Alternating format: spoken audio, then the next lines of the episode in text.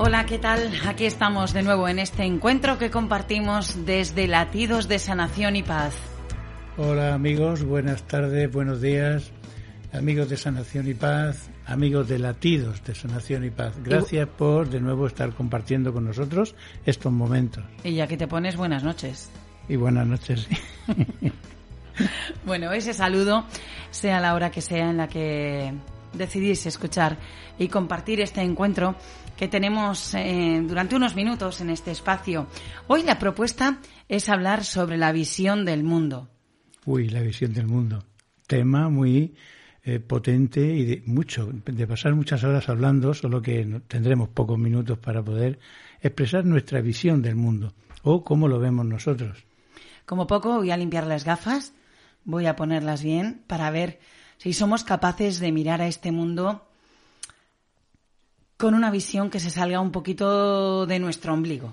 Sí, bueno, en este caso el, eh, la visión del mundo que queremos exponer aquí eh, tiene que ver con el propósito eh, que tenemos en, sobre la vida, sobre el momento presente y sobre nuestra situación cotidiana en la vida. Si la visión del mundo es lo que nos hace sufrir o, o no queremos cambiar esta visión, si queremos cambiarla, eh, haremos propuestas de, de diálogo que eh, podréis contestar eh, dejando vuestros comentarios al final.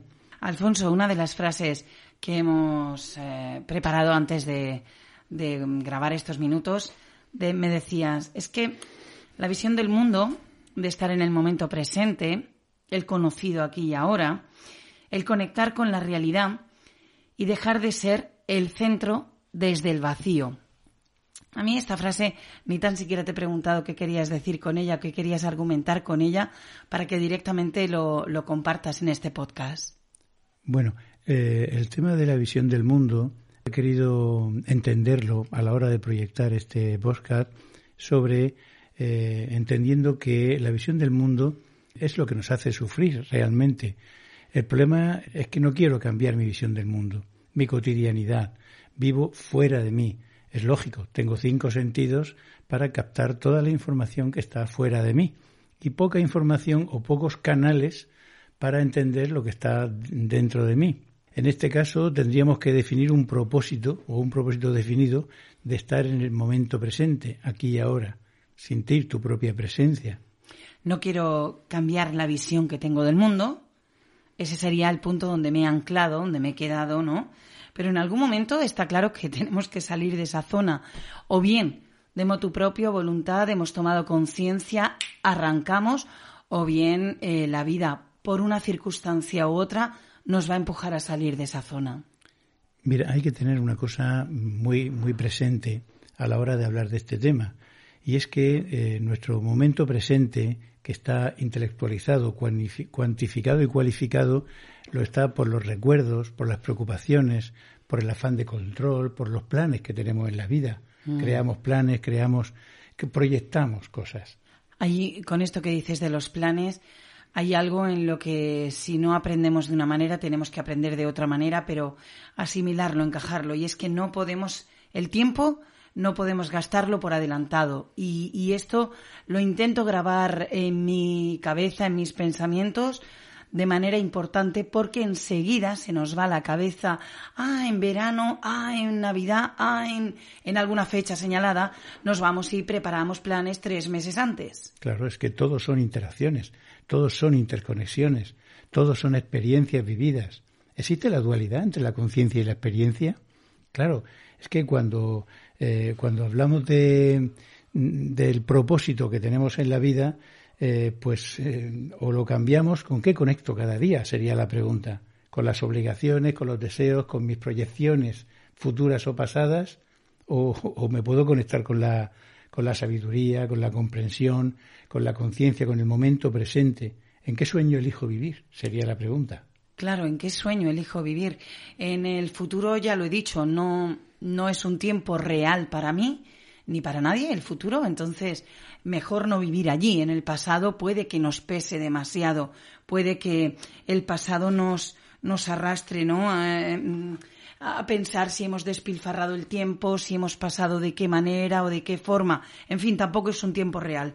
En cualquier momento, lo mejor, lo perfecto, lo ideal es esta próxima hora. Ya no digamos ni este minuto, sino que esta próxima hora puede ser el momento para que decida qué pasos puedo ir dando a mi alcance, a mi altura, sin grandes expectativas, sin un impulso grande que frene eh, a la hora siguiente. No, no, no. ¿En qué momento elegiré desarrollar esa vida que he soñado?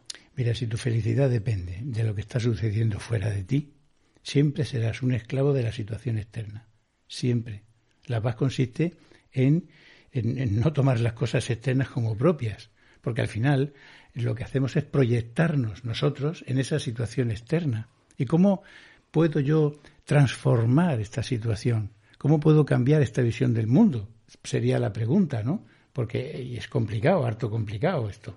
Pero aparentemente. Claro, es que me iría al principio, a lo que tú has dicho al principio, Alfonso. Em, este, este asunto, la visión del mundo, es muy amplia. Y cuando te refieres tú en este momento al mundo? ¿Qué mundo es? ¿El mundo que me rodea? ¿El mundo interior? ¿El mundo que escucho en, las noticias? ¿A qué mundo nos referimos? Al mundo que, vive, que vivimos en esta realidad aparente que, son, que es en esta dimensión. Entonces estamos intelectualizados, ¿verdad? Tenemos un nivel de intelectualidad, una eh, cómo estoy viendo las cosas, así las estoy viviendo. Realmente eh, mm, o, una de dos, o decido mirar hacia adentro y decido eh, pararme en el momento presente, que es el único momento real que existe. Sí. Es el único momento real que existe.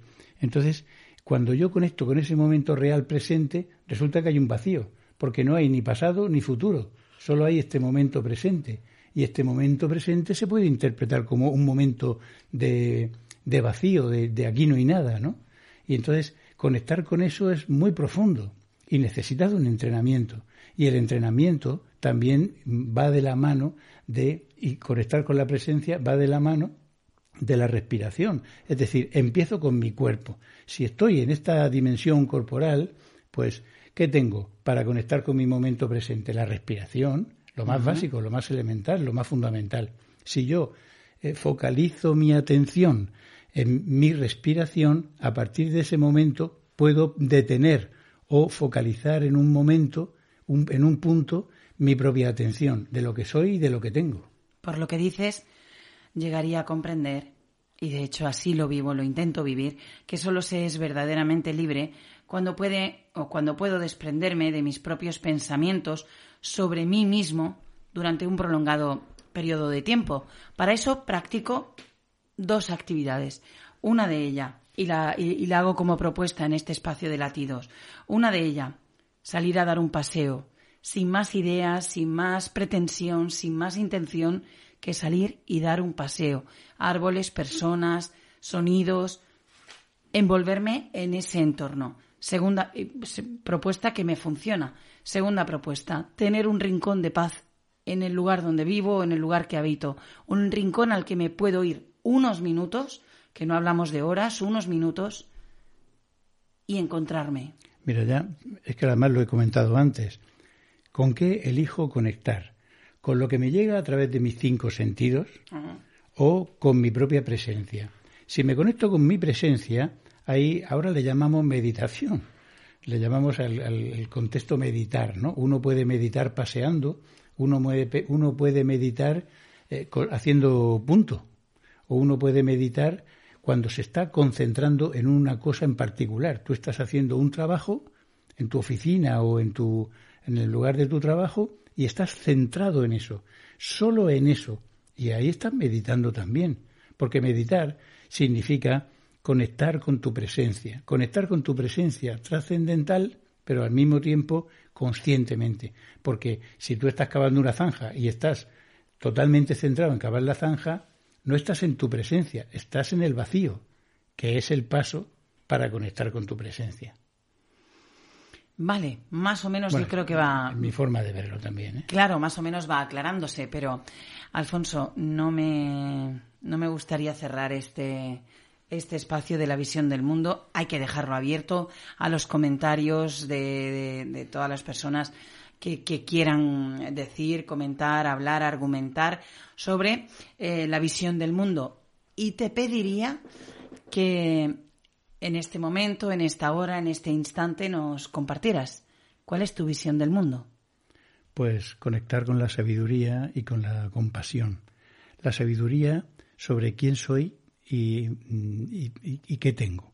Un descubrimiento continuo en el momento presente. Pues creo que eso podría, podría darnos pie a ir descubriéndonos y encontrarnos más en la visión del mundo. Pues sí, ya digo, como hemos dicho al principio, es que podríamos estar hablando mucho rato del tema, pero tampoco disponemos de tanto tiempo.